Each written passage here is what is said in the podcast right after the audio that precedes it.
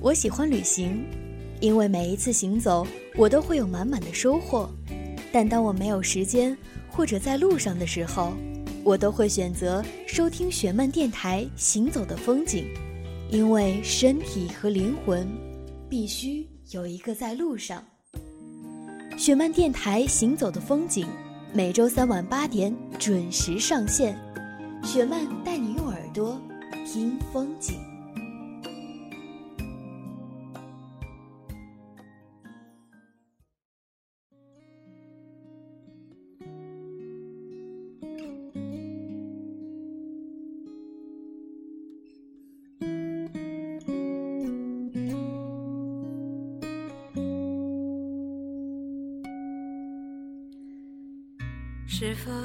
结束，还是会再继续？把一切都写在胸口，静静地走过。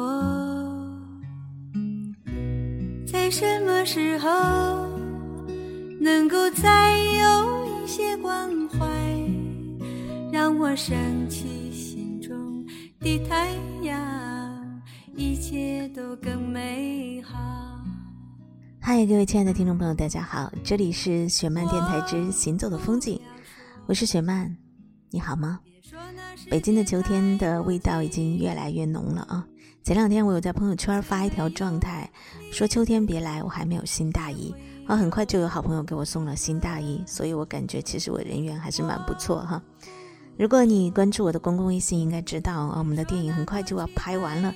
周二剧组每个朋友都是蛮拼的，我们希望说能够尽快的让我们电影以最好的状态呈现在你们的面前。一位叫做 X X 的朋友说：“雪曼姐，我心情很低落的时候，听一听你的电台就会看开很多。或许生活真的没有自己想象中那么难过吧。无论怎么样，我都会坚持下去。你会相信我能够坚持到最后吗？”还有一位叫做晴天的朋友说：“饶大，我看你发微博了啊，你加了左耳话题的雪景的那一张，好美啊！那是电影中的场景吗？我不告诉你，你猜。好多好多的朋友每天都会通过我的公共微信来跟我分享他们的心情。那么也有的朋友说我该如何的来加你呢？啊，很简单，你只要打开你微信的订阅号，然后呢搜索饶雪漫，就可以很快看到我们每一期节目的图文版了。”我升起心中的太阳，一切都更美其实节目里开始听到的这首歌，歌名叫做《惦记这一些》。那这首歌，如果你有听过很早以前的一位歌手叫做王杰，他曾经演唱过这首歌。那现在我们听到的是小娟的翻唱。你的生命当中总有一些东西是值得你惦记的，你最惦记的是什么？接下来就让我们一起来收听一个非常动人的故事。总有一个人要先走。作者冷莹。爸爸被查出身患肺癌的那天，妈妈并没有表现得过度伤心，她只是撑了好久，然后悄悄地抹掉了眼角的泪花。爸爸也很冷静，在详细咨询了医生，得知化疗的过程和结果后，他独自在房间里待了一天。出来时，晚饭的时候宣布。他拒绝化疗，在我和妻子小季的劝说和反对声中，妈妈始终沉默着，一声不响地往爸爸的碗里夹了几筷子菜。爸爸其实有医保，医疗费用家里也能承担，但是爸爸坚持不化疗。他说，接受化疗不过是延长数月甚至大半年的寿命，他不愿意把自己最后的人生放在医院，在那里接受一次又一次痛苦的化疗。在所剩不多的时日里，他希望过自己想要的生活。妈妈沉默了许久，最后说：“让我们回老家吧。”我知道你一直想家。我和小季结婚之后，把从学校退休住到农村的爸妈接到了身边，但爸妈时常怀念农村出门的时候就可以看到的田园河流，喜欢邻里间淳朴的家常往来，不习惯大城市的坏空气。第三天，我和小季就将他们送回了农村老家。回去过后，他们的日子竟然也过得从从容容。荒芜已久的院子被打理得生机勃勃。爸爸隔三差五地去花市买来很多花树，雇三轮车拉回家种下。我和小季每周回去看他们，小院里的花一次比一次开得繁盛。爸爸瘦弱的身体穿梭在灌木丛里浮锄松土，妈妈在院子的一角拎桶接水浇灌。我劝妈妈：“爸爸身体不好，你让他别操心这些事儿了。”妈妈就回答我说：“劝不动，他做的高兴，随他去吧。”妈妈退休前是教植物课的，一辈子最喜欢的就是花。爸爸悄悄告诉我：“这些都是你妈喜欢的品种，你妈一直想要一个这样的院子。”我年轻的时候总觉得自己忙，没空打理，又觉得日子还长，拖来拖去竟然拖了几十年，再不着手就真的来不及了。妈妈的心愿，爸爸原来一直是记在心里的。饭桌上，我看见爸爸也并没有因病忌口，肉啊、辣椒啊，只要他想吃，妈妈都给他做。临走前，我问爸妈要不要再跟我回去，爸妈拒绝了。爸爸说：“广儿。”爸陪你半辈子，知足了。你妈跟着我半世辛劳，爸剩下的日子不多了，想跟你妈两个人过点清静日子，这里挺好的。生命最后的日子，爸爸选择和妈妈两人度过。我和小季每周末都回家看他们。一个周末，妈妈提前打电话过来通知我们不要回去，说有亲戚结婚，他们要去参加婚礼，不在家。事后，我从姑姑口中得知，爸妈是出去旅游了。他们到云南待了八天，怕我和小鸡不同意，两人才商量好瞒着我们。我生气地责怪爸爸对自己的身体不负责任，责怪妈妈太纵容他了。妈妈后来对我说：“你爸时日不多了，我们就尊重他吧，让他把想做的事情都做了。人活一辈子，终归是要走的。如果能做到不留缺憾，那就很完美了。”我无言以对。从云南回来后的第二周。爸爸的病情加重了。这一次，我们依然尊重爸爸的选择，没有送他去医院。爸爸在自己家中，在我们亲人的陪伴和注视中，平静地离开了人世。临走前，爸爸轻轻叫了一声妈妈的名字，妈妈把手递给他，两双干瘦的手握到了一起。十几分钟后，爸爸走了。爸爸的葬礼上，妈妈井井有条地打理着事务。虽然悲伤，但情绪没有失控。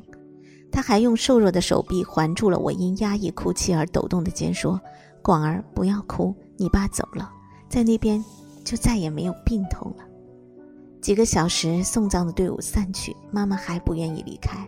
她让我和小鸡先离去，你们走吧，我想在这儿安静的陪陪你爸。地底下黑，他一个人太孤单。爸爸离世以后，妈妈开始旅行。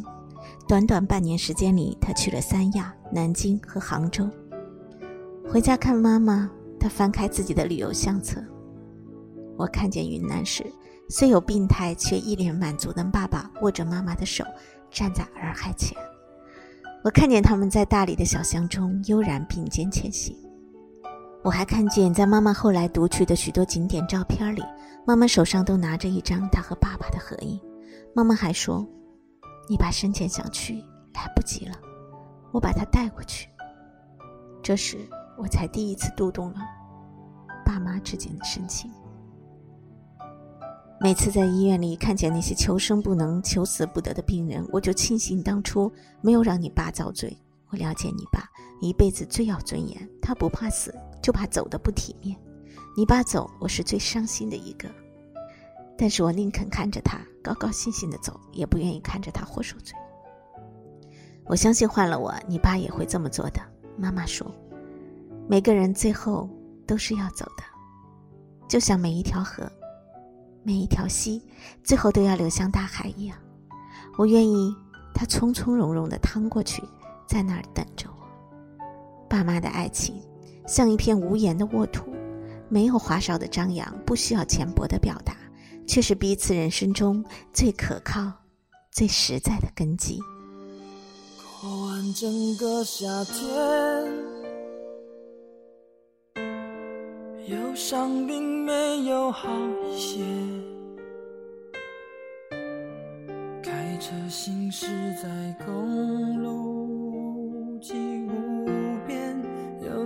开自己的感觉。唱不完一首歌，疲倦还剩下黑眼圈，感情的世界伤害在所难免，黄昏再美终要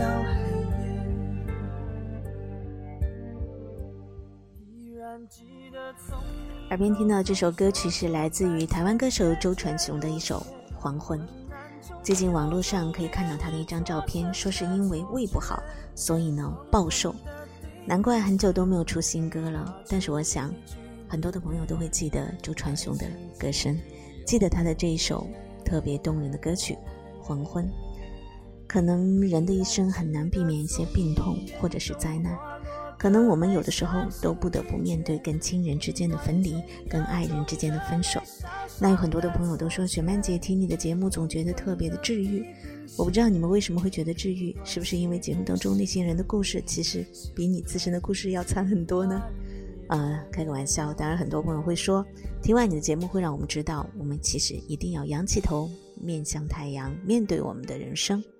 人生中的波折总是无可避免的。当我们面对不得不面对的别离，面对我们一天当中不得不面对的黄昏，以及马上就要迎来的黑夜的时候，其实我们要告诉自己的是，总有一天会再次相聚，总有一天天空会再次渐渐的晴朗。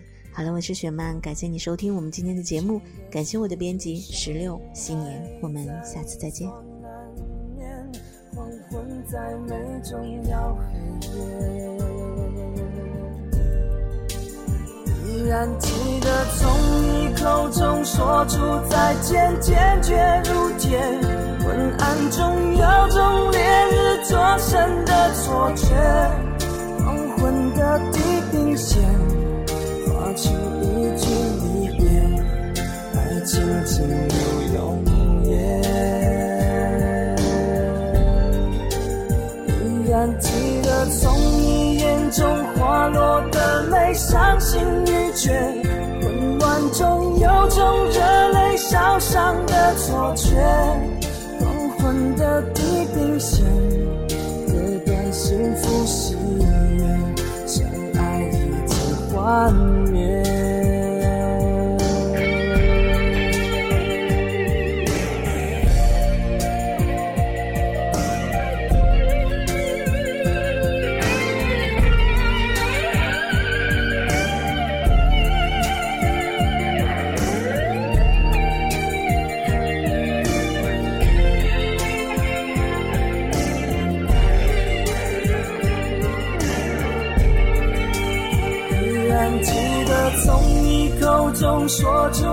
再见，坚决如铁。昏暗中有种烈日灼身的错觉。黄昏的地平线，划出一句离别，爱情进入永夜。依然记得从你眼中滑落的泪，伤心欲绝。混乱中有种热泪烧伤的错觉。